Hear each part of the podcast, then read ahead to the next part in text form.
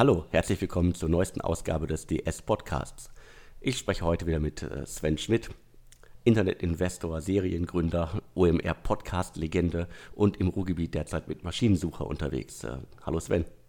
Moin Alex. So, wir haben wieder eine ganze Reihe Themen und äh, wir fangen quasi mit dem Hype-Thema an. T-Mobility, das sind die E-Scooter vom äh, Laurens Leuschner. Äh, also riesiges Segment, äh, richtig was los. Äh, viel Konkurrenz in Deutschland, international. Ähm, Tier ist jetzt gerade in Österreich gestartet. Es gibt somit erste Infos zum Geschäftsmodell, wie es wirklich funktioniert. Aber es gibt auch noch viel spannendere Infos, Sven.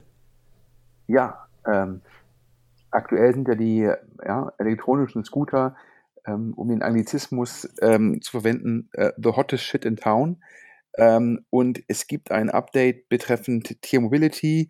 Ähm, da hat ja die erste Runde, hat ja Seed Invest und äh, Point 9 gemacht und aktuell raised ähm, Tier Mobility 30 Millionen.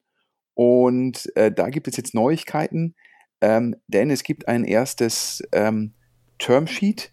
Ähm, und zwar ähm, 10 Millionen Euro schon das Termsheet, also von einer Firma, und zwar von Northzone, ähm, führender skandinavischer VC, äh, ein sehr, sehr guter sozusagen ähm, Risikokapitalgeber, auch mit einer starken Marke.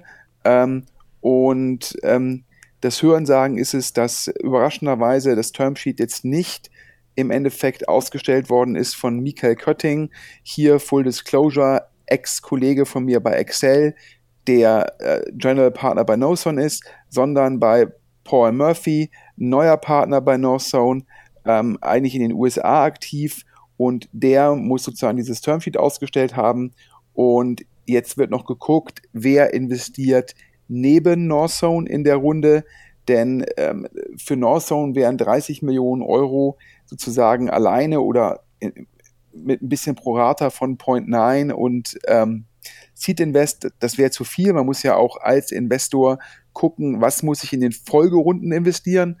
Und da ist so ein bisschen immer die Daumenregel, wenn ich jetzt initial 30 Millionen investieren würde, müsste ich auch für die Zukunft mindestens 30 Millionen zurücklegen. Das heißt, dann wäre mein gesamtes Commitment auf eine Firma 60 Millionen. Das wäre für Northzone zu viel. Daher halt sozusagen hat Northzone gesagt, wir wollen 10 Millionen Euro machen ähm, von der Runde und da muss man nochmal 10 Millionen Reserven bilden, also sprich gucken, dass man auch in der Zukunft ähm, bei den Finanzierungsrunden mitmachen kann und auch die 20 Millionen Euro in Summe immer noch ein riesen Commitment, aber die hören sich für mich realistisch an. Ähm, daher die Info kommt aus zwei Quellen. Äh, 30 Millionen, das äh, zeigt dir aber auch, dass sich da Tier Mobility unter Lawrence Leuschner vorbereitet darauf, dass es auch darauf ankommt, wie viel Geld hat man, wie, wie viele starke Partner hat man denn? Und das habe ich gehört. Wir haben ja schon gesprochen über das Startup von Lukas Kadowski, der da immer noch hart am Arbeiten dran ist. Wir haben gesprochen über, ich glaube, Wind.co ist der Firmenname. Aber es gibt auch ein Team in Spanien, es gibt ein Team in Schweden und es gibt einen Ex-Über-Mitarbeiter, der auch vorher bei OFO war, dem Fahrradverleih, der das Ganze aus London heraus versucht. Das heißt, wir sprechen in Europa mindestens von sechs guten Teams, die wahrscheinlich alle Geld bekommen werden. Und dazu heißt es halt aus Indexkreisen, dass auch Index ist ja in Bird investiert, dass die auch bald nach Europa kommen und dementsprechend äh, manche VCs sagen, ja, ist ein spannender Markt, ja, aber man hat so ein bisschen Sorge vom Wettbewerbsintensität. Manche wie Northzone sagen, ist ein Megamarkt, da müssen wir rein. Und manche andere haben weiterhin ihre Zweifel. Genau, kann ich verstehen, dass da einige Zweifel haben. Wir hatten ja auch in äh, einem der vergangenen Podcasts schon darüber gesprochen, unter anderem das Wetter, aber auch das Geschäftsmodell an sich äh, birgt durchaus seine Tücken. Also was wir uns immer wieder fragen ist, äh, warum soll ich die Dinger leihen und nicht kaufen? Korrekt. Also es ist ja jetzt, du hast es ja gerade angesprochen, T-Mobility, ähm, sicherlich eines der Top-Teams mit Lawrence Leuschner und äh, den, den ehemaligen Kollegen, die das, glaube ich, für BCG, für Bosch aufgebaut haben im Bereich äh, sozusagen äh, Mopeds oder äh, ja, äh, die sind jetzt in Österreich gestartet, ich glaube in Wien. Und das Preismodell ist es, man zahlt einen Euro pro Leihvorgang und 15 Cent pro Minute Anders ausgedrückt, sollte man so einen Roller mal wirklich für eine halbe Stunde mieten, dann sind das 30 mal 15 Cent, sind 4,50 Euro plus 1 Euro Mietvorgang sind 5,50 Euro für eine halbe Stunde. Warum rechne ich das vor? So ein Roller kostet nach Hörensagen im Einkauf ungefähr 500 Euro. Anders ausgedrückt, um einen Roller eine halbe Stunde zu leihen, zahlt man mehr als einen Prozent der Kosten des Rollers. Anders ausgedrückt, das wäre so, als würde Sixt für eine Mercedes S-Klasse, wenn man sich die eine halbe Stunde leihen würden wolle, sagen, das kostet über 1000 Euro für die halbe Stunde. Das heißt, ja, das ist erstmal auf den ersten Blick ein super Geschäftsmodell, wenn ich in einer halben Stunde schon irgendwie über ein Prozent des Anschaffungswertes refinanziere. Jetzt kommt das Aber. Gibt natürlich dann zwei Gegenargumente. Das eine Gegenargument ist es, wenn ich im Endeffekt Heavy-Nutzer bin, also wiederholt mit den Roller ausleihe, dann komme ich irgendwann auf die Idee, warum zahle ich eigentlich immer 5 Euro Miete für eine halbe Stunde, ich könnte mir den Roller ja auch direkt kaufen. Denn wenn sozusagen in den USA heißt es immer in San Francisco, gab es da im Blogpost, die gesagt haben, jeder, der sich die Roller leiht, nach drei Monaten hat er so viel ausgegeben, der hätte jetzt den Roller auch kaufen können. Und im Gegensatz zu einem Auto, wo ich teilweise sage, ja, ich habe keinen Parkplatz, es kommen die Parkgebühren hinzu und so weiter und so fort. Den Roller, ich kann mit dem Roller zum Bus fahren oder zur Straßenbahn, ich kann den, kann den Roller mit da reinnehmen, danach kann ich zum Office fahren, ich kann den Roller neben meinen Tisch stellen. Das heißt, diese, sage ich mal, diese strukturellen Vorteile eines Car2Goes oder eines BMW Drive Now aus Nutzerperspektive, die gibt es meines Erachtens beim Roller nicht. Daher wäre meine These, entweder laufen diese Rollerfirmen ähm, in das Problem dass die, dass die vielen Nutzer sich den Roller selbst kaufen oder aber sie müssen die Preise senken. Und noch ein anderes Problem der hohen Preise, das führt dazu, dass wir eigentlich keinen Marktplatz haben, der zweiseitig ist, wo man sagen muss, ich muss beide Seiten beherrschen. Also ich gebe dir ein Beispiel, so ein Uber braucht die Kunden, muss aber auch gucken, wie viel, wie viel Autos haben wir auf der Straße, wo sind die, wie sind die ausgelastet.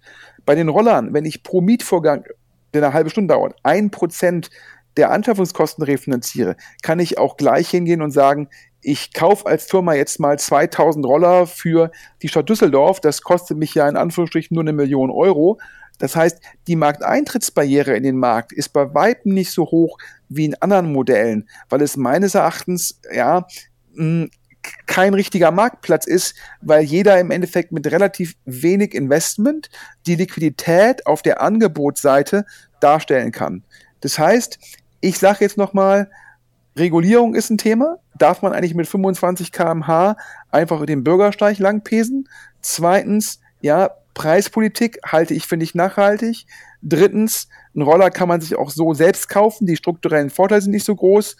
Wir haben die Saisonalität und wir haben die Wettbewerbsintensität. Das heißt, ich als Skeptiker bleibe sozusagen, wenn man sagt, es gibt, ich habe mit drei Typen der VCs gesprochen, die einen, die sind skeptisch, die einen sind total bullish und die in der Mitte sagen, ist mir ein bisschen zu Wettbewerb. Ich bin bei den Skeptikern und ganz lustig, ich habe äh, einen Blogpost gelesen von dem Max Niederhofer äh, von General Partner bei Sunstone und Full Disclosure, ebenso Ex-Kollege von mir bei Excel Partners. Äh, Sunstone hat in eine Firma investiert, sozusagen, die baut hippe Elektroroller mit der These, dass die meisten Nutzer sich so einen Roller kaufen werden. Das heißt, es gibt jetzt auch VCs, die da sagen, das Leihmodell ist vielleicht auch spannend, aber man glaubt eigentlich daran, dass diese Roller einfach eine riesen Nachfrage haben werden und dann sozusagen äh, investiert man lieber in die Firmen, die die Roller bauen. Okay, wir bleiben dran und beobachten den Wettbewerb, der sich auf ganz Europa ausdehnt. Und äh, wenn die Amis auch noch rüberkommen, dann wird es nochmal äh, schön spannend wir machen den Deckel drauf und wir bleiben in Europa. Äh, wir schauen uns jetzt mal Travel Perk an, ein äh, B2B-Unternehmen, ich glaube aus äh, Spanien ursprünglich. Eins der vielen Travel-Startups, die quasi sich an Firmenkunden richten und da gibt es auch spannende Neuigkeiten. Ja, ich glaube, die, die These, ich glaube, wir kommen nachher nochmal zu Pro.A zu sprechen, die haben ein Comtravo im Portfolio, gibt dieses Travel Perk es gibt ja sehr, sehr viele, ich sag mal, Callcenter oder Oldschool-Firmen, die sozusagen für Geschäftskunden die Reisen buchen, die Reisen abwickeln, die Abrechnungen machen und so weiter. Also ganz klassisches Geschäft. Und die Hypothese bei vielen VCs ist es, dass dieses Geschäft eigentlich mh, hm, auch ein Plattformgeschäft werden müsste, wo man halt die ganzen äh, Callcenter-Mitarbeiter, dass man die halt, dass man da eine Effizienzsteigerung hinbekommt und dementsprechend die Dienstleistung entweder äh, ja, billiger anbieten kann oder mit einer höheren Marge oder besser anbieten kann.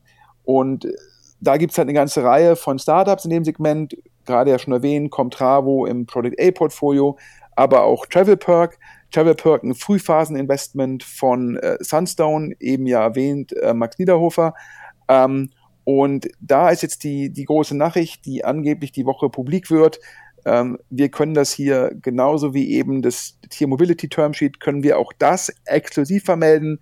Da investiert nach Gerüchten Schönewick, ja, bekannt in Deutschland als äh, Rocket-Investor, als Zalando-Investor, ähm, sicherlich ein sehr, sehr großer Name in der europäischen Startup-Szene.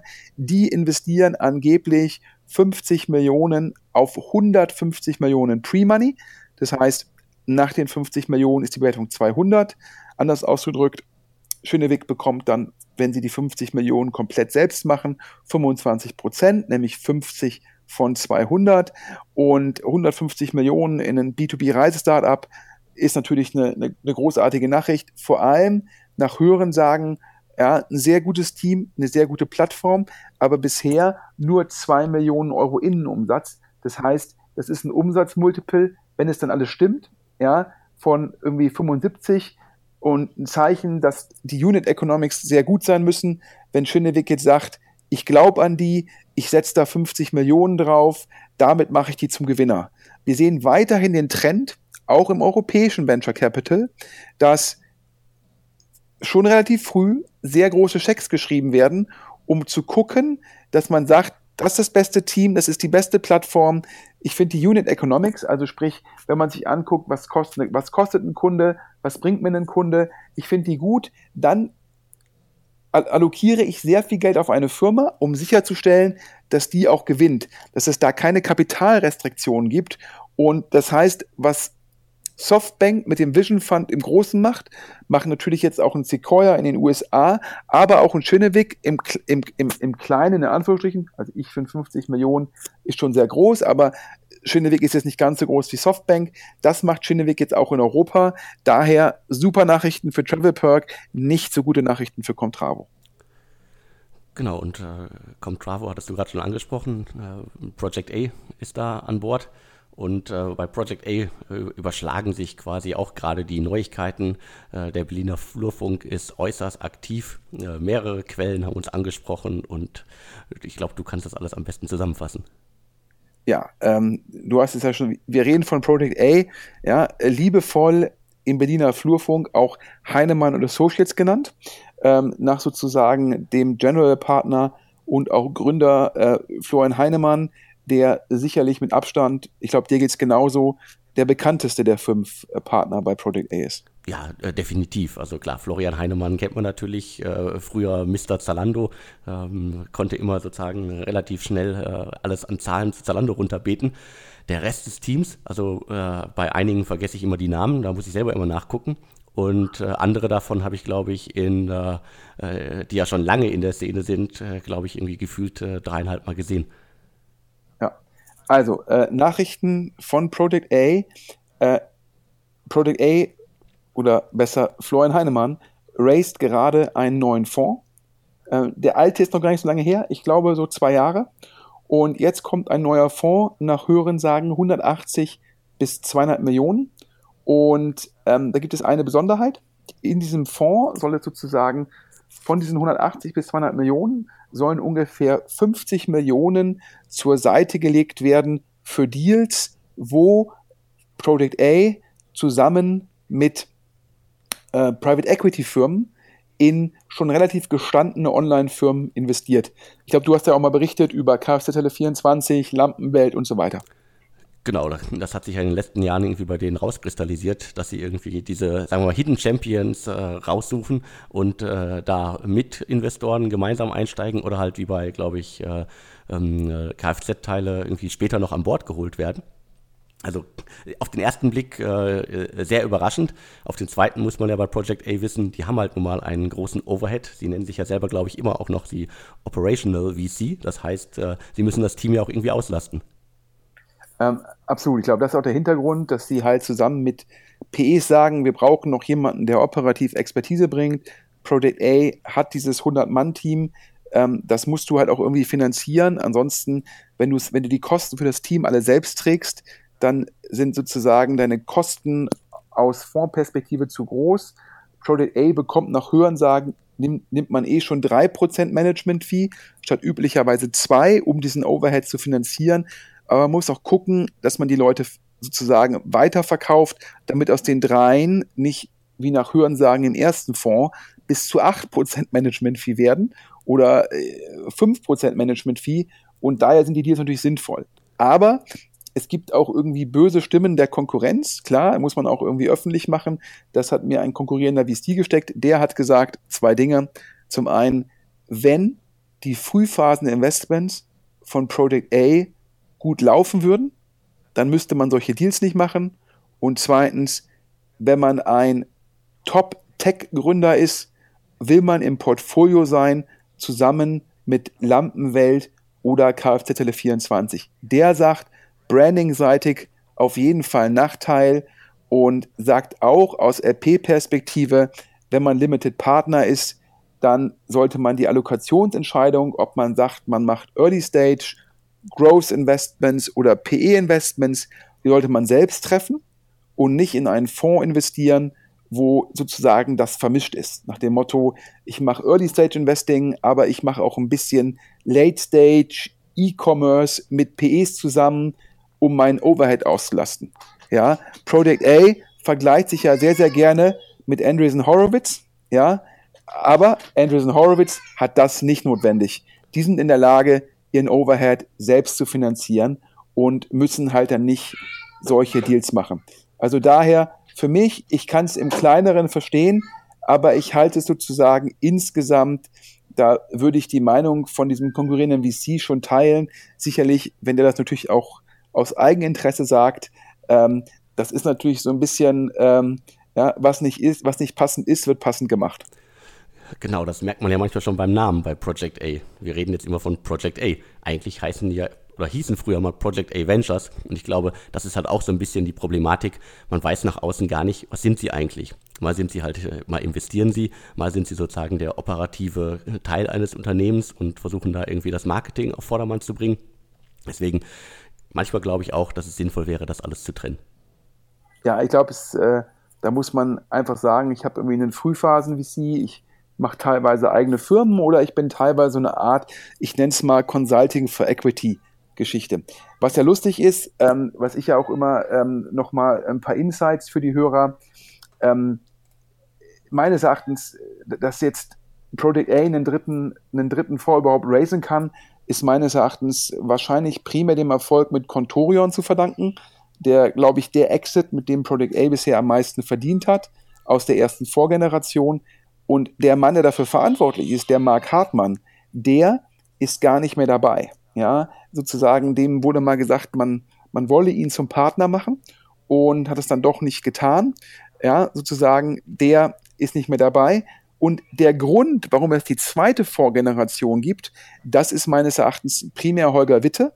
Ähm, auch dem hatte man sozusagen die goldene Karotte äh, der Partnerschaft hingehangen vor ihn und hat es auch nicht eingelöst. Aber Holger Witte hat den, den zweiten Fonds ähm, von Project A eigentlich fast alleine eingesammelt. Ähm, denn er muss sagen, dass der erste Fonds ja viel zu hohe Kosten über den Overhead, dann letztendlich das Modell, irgendwelche E-Commerce-Firmen bauen, das ist letztendlich gescheitert, auch wenn man noch mit Tirendo mit einem blauen Auge davon gekommen ist. Und ähm, es gibt halt irgendwie böse Stimmen, wiederum die Konkurrenz. Also das sozusagen möchte ich hier auch transparent machen, die sagen, dass das Fundraising, das hat der Holger Witte für den zweiten Fonds brillant gemacht, aber da hätten auch Firmen wie Nu3, Firmen wie Delta Message, wo Project A schon intern wusste, sozusagen, dass die Anteile nicht das wert sind, was sie auf dem Papier wert zu sein scheinen. Das hat man im Fundraising noch in dem Deck halt sehr offensiv dargestellt. Ähm, also meines Erachtens dann wieder besseren Wissens. Und war so in der Lage, obwohl Otto und obwohl Springer, die ja den ersten Fonds gestemmt haben, ja, Otto ist, glaube ich, im zweiten Fonds, hat sozusagen, äh, ja, das Ex hat weniger investiert, Springer hat im zweiten Fonds kaum mehr was investiert. Und obwohl halt sozusagen diese sogenannten Cornerstone-Investoren aus dem ersten Fonds ja gar nicht mehr im zweiten so stark mitmachen wollten, also Signaling-seitig echt problematisch, hat es der Holger Witte fast im Alleingang geschafft, sozusagen über den EIF, also sprich staatliches Geld, ja, den zweiten Fonds mit harter, harter Arbeit noch zusammenzubekommen, ja, und dann kam halt dank Mark Hagmann das, äh, der Contorion-Exit und jetzt schafft es scheinbar im aktuellen Markt, natürlich auch mit der unglaublich starken Marke von Florian Heinemann, ähm, dass man dort ähm, den, äh, den dritten raised. Ähm, da ist viel Rückenwind und das, obwohl der erste, die erste Vorgeneration immer noch nicht gut läuft. Und nach Hörensagen, da sagen mir Insider, es gibt da noch irgendwie vier Firmen im Portfolio, die halt äh, noch irgendwie Geld zurückspielen können. Das ist natürlich überall, über die hatten wir schon gesprochen. Und dann ist es noch Katawiki und World Remit, zwei Firmen, äh, wo im Endeffekt äh, Project A mit Excel investiert hat, aber wo Project A auch keinen großen Anteil hat, keine Ahnung, zwei drei Prozent. Und dann gibt es noch eine AdTech-Firma IOTA, die aus Singapur in die USA gezogen ist. Und die vier zusammen sind die Hoffnung, dass der erste Fonds noch einigermaßen was wird. Und eigentlich ist das Geld, was im ersten Fonds zu dem Zeitpunkt investiert worden ist, seitdem gab es ja einen mega Monster-Rückenwind. Also eigentlich müsste der erste Fonds, wenn man sich sozusagen den Zeitpunkt anschaut, viel, viel besser performen. Denn auch ein Evino, was ja vor kurzem als großer Erfolg, äh, ein Exit in Brasilien im, im Bereich Wein-E-Commerce, da wurde gesprochen in der Presse von einem zweistelligen Gewinn für Project A. Der zweistellige Gewinn waren genau 10 Millionen Euro. Das ist natürlich auf einem 80 Millionen Fonds, wo auch im Endeffekt Otto und Springer nachschießen mussten, weil halt durch die hohen Kosten wurde nicht genug Geld für Reserven zurückgelegt. Da reichen die 10 Millionen nicht. Das ist ja nur ein Tropfen auf dem heißen Stein. Daher, ich bin so ein bisschen verwundert, das Fundraising für die 180 bis 200, ja, das muss sehr, sehr gut laufen. Ähm, und ist natürlich auch gut für die Startup-Szene. Das, das freut mich auch. Aber ich hätte jetzt gedacht, dass da viele LPs sagen, ich packe mein Geld in Fonds wie Point9 oder wie Sherry, die alle erfolgreicher laufen. Ja, ich bin gespannt, ob es äh, 200 werden äh, oder vielleicht sogar noch mehr. Wenn, wenn so viel Rückenwind da ist und Geld ist ja auch da, dann äh, sollten sie die Chance haben, da ordentlich äh, einen ordentlichen großen Fonds auf die Beine zu stellen. Und ich habe mich ehrlich gesagt auch gewundert, dass es so schnell geht, aber der Markt scheint das herzugeben. Ja, ich glaube, zwei Punkte. Also zum einen natürlich, die Runden werden ja aktuell immer größer. Wir haben gerade über die 50 Millionen Runde bei Travel Perk gesprochen. Das heißt, um mithalten zu können, braucht man halt in diesen Phasen des billigen Geldes, also wir haben ja diese Meta-Themen, ja, Software will eat the world, wir haben die niedrigen Zinsen, wir haben äh, Investoren mit Anlagedruck, ja, wir haben diesen riesigen Softbank-Fonds, und all das führt halt dazu, dass sehr, sehr viel Geld aktuell allokiert wird. Und um dort mitzuhalten, muss man auch größere Runden machen. Was früher zwei Millionen waren, sind heute fünf Millionen Euro. Und das in der Summe ja, zwingt wahrscheinlich auch Project A, jetzt nochmal schneller einen Fonds zu raisen. Aber es ist natürlich auch ein guter Zeitpunkt.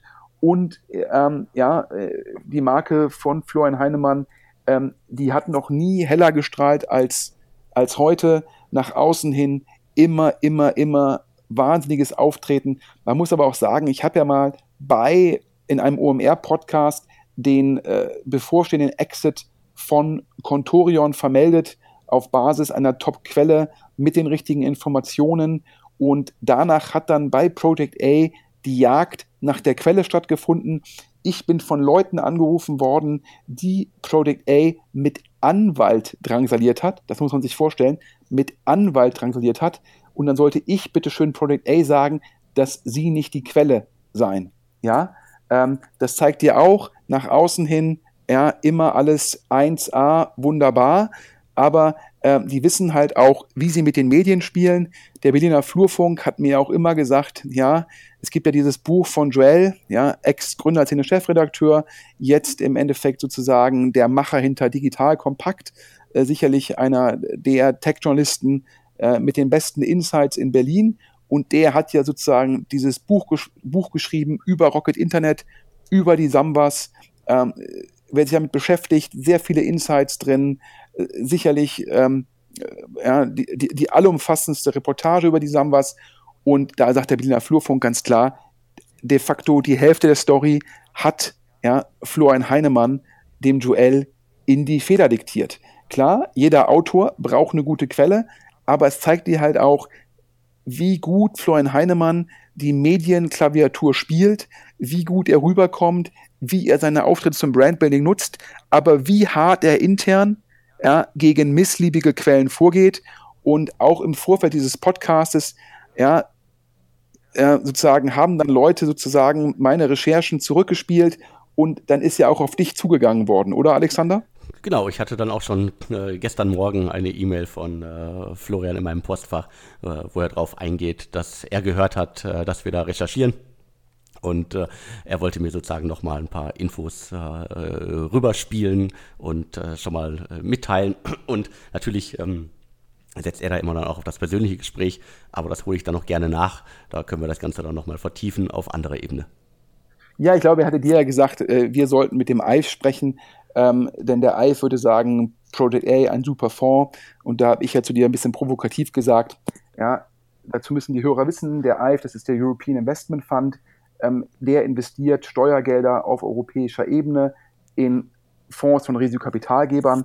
Aber das sind natürlich nur die Risikokapitalgeber, die nicht ausreichend Geld von privaten Investoren einsammeln können. Das heißt, die führenden Fonds in Europa, Excel und Index, ja, da ist der EIF nicht investiert. Also ein bisschen bösartig gesprochen, äh, die, die, Firmen, in die der EIF investiert und wenn man dann sagt, man ist halt ja, auf der EIF-Plattform eine der besseren Firmen, das ist sozusagen, da kann man auch selbst, kann man auch gleich sagen, ich bin eins der besten Startups auf Companisto. Ja, also sprich, erstmal, dass man Investment vom EIF braucht, ist schon mal tendenziell adverse Selektion. Ja, und wenn man sich dann mit den anderen Eifirmen vergleicht, ja, ein bisschen überspitzt, da vergleicht sich der Einäugige mit den Blinden. So. Und da muss man auch sagen, ja, ähm, ein ex äh, sehr enger Partner ähm, äh, von, von Project A, das sind ja die Kussbrüder. Ja, man muss wissen, dass Tirendo, ähm, äh, der Exit, an dem sich Delticom, das ist die Firma, die Tirendo gekauft hat, fast verschluckt hätte. Äh, Tirendo ist ja zusammen von den Kussbrüdern und Project A aufgebaut worden. Genau, und äh, ich glaube, die Kussbrüder waren dann immer sehr äh, stolz darauf, dass sie diesen Erfolg aufgebaut haben. Und Project A hat immer gesagt, aber wir waren es doch. Ja, ähm, und Delticom sagt, keiner von beiden hat einen Erfolg aufgebaut, ähm, nachdem sie da, glaube ich, 50, äh, 50, Millionen Euro ausgegeben haben oder so noch ein bisschen mehr und äh, sich dann beinahe sozusagen an, äh, an, den, ähm, an der Thematik komplett verschluckt hätten. Auf jeden Fall spannende Geschichte. Die Kussbrüder haben ja auch mit Hilfe des Eis, also hier kommen wir wieder zur Thematik adverse Selektion, ähm, haben ja da diesen, ich weiß gar nicht, wie man es nennen soll, ja, EMH Partners, äh, Growth Investor. Äh, ich, ich glaube, die Tagline, ich lese es mal vor, unser Team vereint das Beste aus den Bereichen Private Equity, Digitalisierung und Unternehmertum. Ähm, da sozusagen passiert gerade was, was für so einen ähm, Growth Investor der Horror ist. Denn wenn ich Growth Investments mache, dann muss ich mir sicher sein, dass ich, dass die Firma überlebt. Ja, weil das ist ja, mein Upside ist nicht mehr groß genug, damit ich mir Abschreibungen leisten kann. Das heißt, ich muss immer gucken, äh, dass ich da investiere, wo ich weiß, das Modell funktioniert, die sogenannten KPIs stimmen, ich allokiere nur noch Geld in Kundenakquisition, aber die, das operative Geschäft ist schon positiv. Aber, und da bist du ja auch bestens informiert, Alex, bei Niki, einem der ersten Investment von EMA-Partners, ist das nicht der Fall. Genau, da ist es definitiv nicht der Fall. Äh, das Unternehmen äh, stand, glaube ich, äh, schon kurz, kurz vor dem Ende und ähm, in der vergangenen Woche hatte sich das Team schon mal bei mir gemeldet. Wir haben es dann leider doch nicht geschafft, direkt miteinander zu sprechen. Zwecks viel unterwegs, Gegenseite krank, hier, hier alle krank, aber sozusagen die News, die es da gibt, die haben wir trotzdem. Korrekt. Ja, also Niki für die Hörer ist E-Commerce für High-End Kinderklamotten. Also ich glaube, der damalige Pitch war, es gibt ja dieses Netta Porté oder auch dieses Farfetch für ja, äh, ja, sehr, sehr teure Frauenmode oder Mode generell. Und Nikis wollte das halt nachbilden für Luxus-Kindermode. Ja, äh, E-Commerce-Anbieter. Ähm, und da gab es dann doch operativ ein paar mehr Probleme, als man bei einem Grown-up erwarten sollte. Und ähm, da drohte scheinbar im Endeffekt sozusagen äh, äh, Cash-Knappheit. Und da ist es nach Hörensagen zu einer Notfallfinanzierung gekommen. Ähm, also nochmal gut ausgegangen für die Gründer. Aber so eine Notfallfinanzierung ist natürlich für einen Growth-Investor, ja, äh, das ist ja äh, extrem problematisch. Ja, definitiv. Also das ist ja das, was ich auch aus allen Gesprächen mit äh, äh, Later Stage äh, Investoren immer mitbekomme. Ja, die setzen darauf, dass sie halt sehr lange gucken, welche Geschäfte funktionieren und äh, geben Geld, um funktionierende Geschäfte noch viel größer zu machen. Und ähm, aber ich glaube ja in der Vergangenheit, wenn man sich den Track Record, den operativen Track Record der Kussbrüder anschaut, dann äh, stelle ich mir genauso die Frage wie alle anderen deutschen VCs, wie konnten die ja, so viel Geld raisen? Da gibt es ja auch einen sehr interessanten Manager-Magazin-Artikel zu, ähm, wo ähm, das Manager-Magazin ja letztendlich den Kussbrüdern vorgeworfen hat, ähm, in dem Deck, mit dem sozusagen, also mit der Präsentation, mit dem das Geld für den ersten Fonds aufgenommen ähm, worden ist, da seien sozusagen der Erfolg der Kussbrüder geschönt gewesen. Also sprich, da seien Bewertungen aufgeführt worden, die hätten nichts mit der Realität zu tun gehabt, sondern es hätte sich um potenzielle Bewertungen in der Zukunft gehandelt. Also, wenn das wirklich stimmt, komplett abstrus. Ich frage mich eigentlich auch, wie der EIF und wie im Endeffekt ähm, andere Leute sozusagen äh, sich davon blenden lassen konnten. Auf jeden Fall, Ger Flurfunk in Hamburg ist es, dass die Kussbrüder, also beziehungsweise EMH Partners, wer dann rechtlich sozusagen gegen das Manager-Magazin vorgegangen. Also passiert ganz, ganz selten, dass ähm, dann eine Firma gegen ein gestandenes Medienunternehmen da vorgeht. Aber scheinbar hat das Manager-Magazin vor Gericht Recht bekommen. Ja, ist natürlich arg problematisch, der Artikel für EMA-Partners. Ähm, denn nach Hörensagen wolle man jetzt schon einen zweiten Fonds raisen. Also auch die wollen den aktuellen Rückenwind äh, wie Project A äh, den Rückenwind ausnutzen, um jetzt schnell noch einen größeren Fonds zu raisen, um noch mehr Management-Fee sozusagen zu vereinnahmen. Und ähm, ja, darf man jetzt gespannt sein, wie die Probleme bei Niki dieses Fundraising äh, ja potenziell negativ beeinflussen. Und ähm, ganz lustig übrigens, ja, nach Hörensagen, aber reines Hörensagen, ist es so gewesen, dass der EIF ja, hat Referenzanrufe gemacht, bevor er bei EMH Partners investiert hat. Und für mich, ja, vielleicht wenig überraschend, hat Project A, nachdem man sich mit, äh, den, mit, mit den Kussbrüdern gezankt hat, wer für den Tirendo-Erfolg verantwortlich ist, hat sozusagen äh, Project A wohl eine negative Referenz ausgestellt. Und für mich auch überraschend hat Holzbring Ventures, die ich ja sehr schätze und wo ich ja auch gesagt habe, sicherlich einer der Top 3 VCs in Deutschland, hat angeblich eine sehr positive Referenz ausgestellt. Und da Holzbring Ventures der mit Abstand erfolgreichste VC-Fonds im EIF-Portfolio sozusagen sei, hätte sich der EIF darauf sehr verlassen. Und da habe ich mich dann gefragt, ja, kann es wirklich sein, dass Holzbring Ventures das getan hat? Falls Hörer da mehr Informationen zu haben, wir bekommen ja immer spannende Zuschriften. Ja, wir freuen uns weiterhin an Podcast at Deutsche Startups, wenn es da noch Hinweise gibt.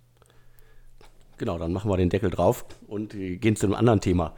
Äh, am Donnerstag war ich im Ruhrgebiet auf dem Ruhrsummit in Bochum äh, und äh, Carsten Maschmeyer war auf der Bühne, der mit äh, Philipp Westermeier einen neuen OMR-Podcast aufgenommen hat. Und äh, darin hat er über seine erfolgreichsten Investments gesprochen Und äh, ich glaube, einige der anwesenden VCs waren da überrascht, dass sozusagen äh, die, die, die Bewertung, die Maschmeyer aufgerufen hat bei äh, Blacklane, um es konkret zu sagen, dass es doch relativ klein war. Ja, ich war ja leider nicht da. Ich war, ich war verhindert, habe nur gehört, dass der Ruhr Summit ähm, ein, riesen, ein riesengroßer Erfolg war und habe mich halt äh, sehr gefreut, auch für das Team und den Oliver, die dann einen gigantischen Job gemacht haben und wo echt geguckt wird, äh, dass man halt Bochum, Essen, Dortmund, Duisburg, Gelsenkirchen ähm, besser positioniert. Ähm, ich bin ja mit maschinensucher.de, ja, ich würde mich auch freuen, wenn da noch ein größeres Cluster entsteht. Und ich sage ja immer, ja, Berlin ist sicherlich sexy, aber nicht mehr billig und sondern eher schweineteuer. Und daher Essen, Bochum, Dortmund, das ist sexy und ist noch richtig günstig. Ja, da muss man, äh, da muss man nicht solche Mieten zahlen wie in Berlin. Das heißt, alle guten Leute, die Lust haben auf was Neues, maschinensucher.de sucht immer gute Leute, aber auch ein Masterplan in Bochum. Ähm, da ist richtig viel Dampf dahinter. Ja, guckt euch um. Äh, ich würde mich freuen, wenn mehr gute Leute in den Pod kommen. Aber um jetzt zurückzukommen, Carsten Maschmeyer hat, glaube ich, gesagt, korrigier mich, Alex, äh, Blacklane Bewertung aktuell 200 Millionen? 216, äh, glaube ich, war seine Aussage. 216 Millionen. Und ähm, man kann ja über den Herrn Maschmeyer, der ist ja nun irgendwie in den Medien einmal rauf und runter diskutiert worden, äh, sicherlich auch äh, kontrovers, aber äh, man muss auch sagen, aus Startup-Perspektive sicherlich äh, eine super Sache, dass er sein eigenes Geld in deutsche Tech-Firmen investiert ähm, und ist sicherlich auch einer der deutschen Vertriebsexperten, sicherlich auch sehr charismatisch und unglaublich gut vernetzt. Aber man muss sagen, ähm, heutzutage wird natürlich im Technologiebereich, mh, hm, ist jetzt, sage ich mal, Offline-Vertrieb, kann ein Werthebel sein, ist aber sicherlich nicht der Werthebel für die meisten Firmen. Das heißt, die Kernkompetenz von Herrn Maschmeyer, die ist natürlich ähm, teilweise sozusagen, ist die nicht kriegsentscheidend. Und das führt auch dazu, dass man halt sieht, ähm, wenn Blacklane, ich glaube, er hatte mal vor ein paar Jahren gesagt, Blackline und Nu3 wären seine besten Investments. Und da habe ich damals schon gesagt, oi, oi, oi, oi, oi. Ja, wenn Nu3 eins seiner besten Investments ist, hat er ein Problem. Das hat sich ja auch dieses Jahr äh, mit dem schlechtesten Exit des Jahres, äh, so haben wir ja, glaube ich, Nu3, den Nu3-Exit betitelt, bewahrheitet. Ähm, und, ähm, und ich sage allerdings immer, dass Blackline wirklich so gut laufen würde, ähm, dass potenziell Blackline die Firma ist, die sein Gesamtportfolio ins Positive bringt. Aber wenn die Bewertung aktuell 216 Millionen ist, ja, was wird er davon haben? 20 Prozent, 15 Prozent. Das heißt, der Anteil von Herrn Maschmeyer ist dann wert 30 bis 45 Millionen Euro. Ähm, das wird seine gesamten Investments, glaube ich, nicht zurückspielen. Genau, da muss er noch auf die anderen Investments hoffen. Also er hat ja, glaube ich, noch ein bisschen was im Portfolio. Barzahlen, Crealytics, äh, Orderbird, Pflege.de und äh, einen Hidden Champion, der immer noch viel zu wenig Aufmerksamkeit bekommt, äh, Stokart. Also er hat da noch ein bisschen was. Klar, also natürlich auch schon, es gab ja, glaube ich, dieses Papagei TV, dieses, was er selbst gegründet hat, mit, glaube ich, einem ehemaligen Mitarbeiter, wo er sehr viel Geld investiert hat. Ich glaube, das gibt es schon nicht mehr. Das heißt, da gibt es natürlich auch schon, ja, wird auf nur drei relevant Geld verloren haben, gibt natürlich auch schon eine ganze Menge Abschreibungen, äh, die die bestehenden Unternehmen erstmal zurückverdienen müssen, bevor Herr Maschmeyer sozusagen dann ins Plus kommt. Genau, äh, das, das auf jeden Fall. Und äh, also es ist ja faszinierend zu sehen, dass er auch in der Hülle der Löwen mal eben irgendwie eine Million investiert. Das heißt, äh, Geld hat er ja genug. Und äh, ist die Frage, ob es ihn am Ende des Tages dann auch wirklich schmerzt, wenn er Geld verliert. Ich glaube, der Herr Maschmeyer hat ja äh, mit, mit seinem großen Verkauf der Firma äh, sicherlich über eine Milliarde vereinnahmt. Der wird das Geld, äh, ja, das hat er ja auch schon, bevor die Asset Price Inflation kam. Das heißt, er wird das sicherlich in, in Immobilien, in Aktien angelegt haben. Das heißt, sein rechtliches, sein rechtliches, restliches Vermögen, sorry, wird sicherlich stark gewachsen sein. Ähm, dementsprechend, ja, kann man wahrscheinlich sagen, das, was er jetzt im Tech-Bereich macht, ist für ihn im gewissen Rahmen, das hört sich jetzt vielleicht arrogant an, aber man muss das natürlich wahrscheinlich im Vergleich stellen zu den Milliarden, die er hat, ist wahrscheinlich Spielgeld. Das heißt, sogar wenn er damit keinen großen Return ähm, ja, erwirtschaftet, ähm, wird es seine Lebens sozusagen Qualität nicht einschränken. Das ist richtig. Und auf jeden Fall fand ich es großartig von ihm, dass er auf jeden Fall sofort ins Ruhrgebiet gekommen ist nach meiner Anfrage. Und äh, er war sozusagen äh, mit äh, TEF, also Tengelmann Ventures, einer der wenigen Investoren, die überhaupt sozusagen das Ruhrgebiet schon auf dem Schirm haben. Und da bin ich wirklich auch mittlerweile persönlich enttäuscht, dass irgendwie, sagen wir so, die, die richtig großen äh, deutschen VCs, dass davon wirklich kaum jemand auf dem Ruhr-Summit unterwegs war und die haben richtig was verpasst. Ja, aber ich glaube, das ist ja, dauert immer so einen Schritt. Und man muss natürlich auch sagen, ähm, zeitgleich war halt in Berlin ja, der, der Investor Day von Heinemann und Associates. Ähm, also sprich, äh, Florian Heinemann hat sozusagen zu seinem persönlichen Event eingeladen und da hat, hat er natürlich auch ganz viele VCs eingeladen. Da muss man natürlich auch sagen, so eine Terminkollusion ist dann natürlich auch nachteilig, weil dann natürlich du als VC sagst, okay, bevor ich jetzt irgendwie die Reise antrete, gehe ich lieber irgendwie um die Ecke ähm, bei mir in Berlin aber ich glaube, da im, im Ruhrpott, da wächst was ja, und das Event wird von Jahr zu Jahr größer. Und ähm, ich glaube jetzt hier mit der Keynote von dem Philipp Westermeier, mit dem Herrn Maschmeyer, dann auch der OMR-Podcast, der darauf entstanden ist, das steigert auch die Aufmerksamkeit. Genau, hoffentlich. Und äh, in einem Jahr sehen wir uns dann alle im Ruhrgebiet. Aber Deckel drauf. Und äh, wir haben noch ein Thema hier, äh, Amboss, ein äh, Startup, das äh, früher äh, nach äh, Miametis was machen die? Das ist quasi ein, äh, ein interaktives, ein virtuelles äh, Lernprogramm für Studenten, angehende Ärzte, junge Ärzte, wenn ich das richtig im Kopf habe. Und da gibt es auch wieder spannende Neuigkeiten. Ja, ist ein Investment von Sherry. Ähm, und äh, Miamed, wie es früher hieß, und jetzt Ambors, hat im Endeffekt äh, ja, Online-Hilfe für Medizinstudenten zum Lernen hat einen Marktanteil in Deutschland. 90 äh, Prozent aller Medizinstudenten zahlen dafür. 90 Prozent. Und ähm, man hat sich jetzt entschieden, in zweierlei Richtung zu wachsen. Das eine ist es, man will das Produkt auch jungen Ärzten anbieten. Das heißt, ja, das Lernen hat ja auch jetzt kein Ende, nur weil das Studium vorbei ist, sondern man macht jetzt auch mit Kliniken Rahmenverträge, sodass die jungen Ärzte äh, am Boss weiter nutzen können. Das heißt, das würde ich als äh, vertikale Integration nach vorne beschreiben. Also sozusagen mit den Kunden, die man im Studium abgreift, zusammen äh, alt werden, damit die Kohorten nicht nach, nach dem Ende des Studiums einfach wegbrechen. Das ist irgendwie Punkt eins Und Punkt zwei man ist in die USA gegangen und verfolgt dort eine Leuchtturmstrategie.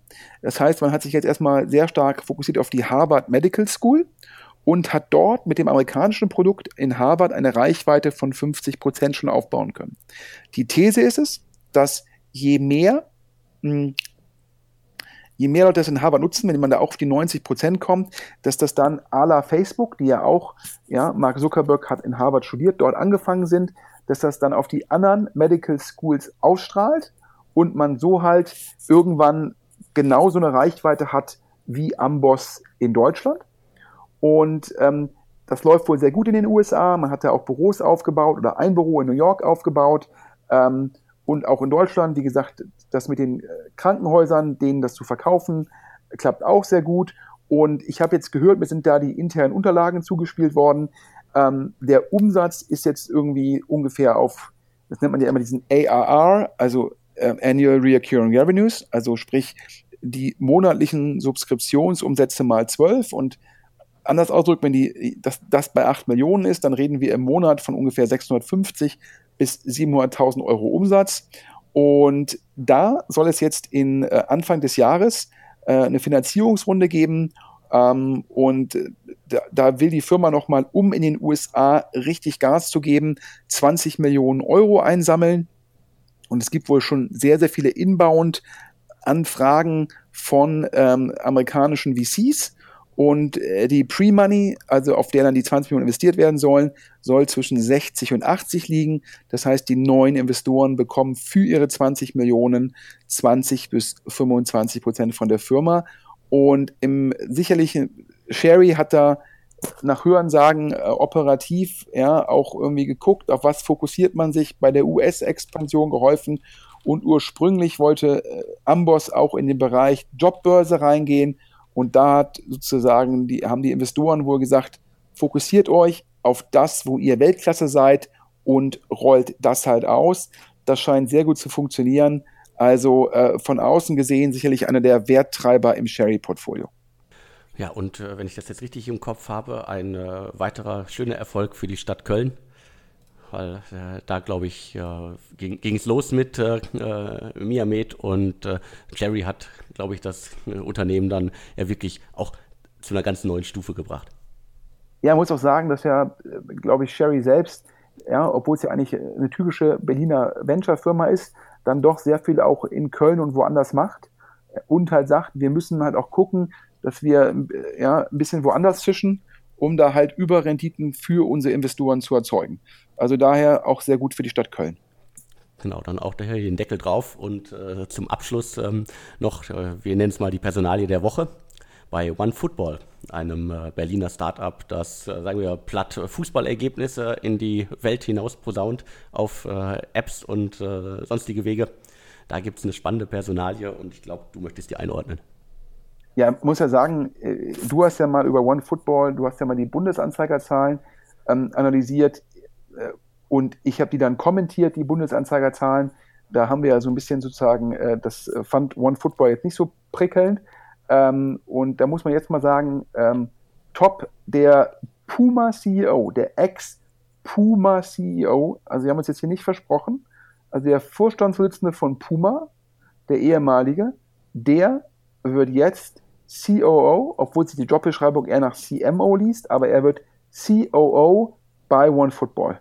Und da habe ich direkt gesagt, das ist so, als ob man Lionel Messi von Barcelona weglockt zu 1860 München, damit er dort unter Peter Neururer trainiert.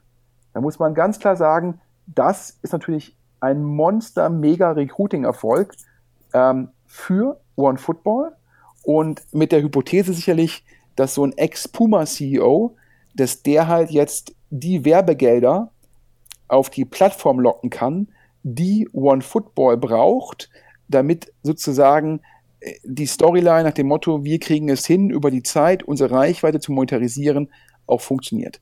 Auf jeden Fall sehr hohe Glaubwürdigkeit. Äh, das ging super durch die Presse. Also ich habe mir danach nur gesagt, wow, ähm, das ist ein Monster-Mega-Recruiting-Job von OneFootball. Ja, ähm, das, da denke ich mir, da müsste Fortuna Düsseldorf, ja, hätte dann mal Cristiano Ronaldo holen sollen. Ja, so ungefähr auf dem Niveau ist das. Ähm, und parallel ist auch noch der ähm, jetzt ehemalige Geschäftsführer von Sport 1 Media, den hat OneFootball auch abgeworben. Und äh, das zeigt dir halt, dass der Fokus da jetzt sehr stark auf Monetarisierung geht, wenn man halt im Endeffekt diese beiden ähm, Highflyer ähm, an Bord bekommt. Ja, da, wir bleiben da dran und äh, ich hoffe, dass sich das sozusagen in äh, knallharte Zahlen in den nächsten Jahren bei OneFootball niederschlägt schauen wir. Auf jeden Fall, Alex, vielen Dank wieder für den spannenden Podcast. Ja, ich danke auch. Ich glaube, wir haben jetzt den, äh, diese Woche dann den längsten Podcast äh, ever. Aber ich glaube, ich, es lohnt sich auf jeden Fall und ähm, nächste Woche geht es weiter. Und ein bisschen kürzer. Also, guten Wochenstart an alle. Vielen, vielen Dank. Ja, tschüss.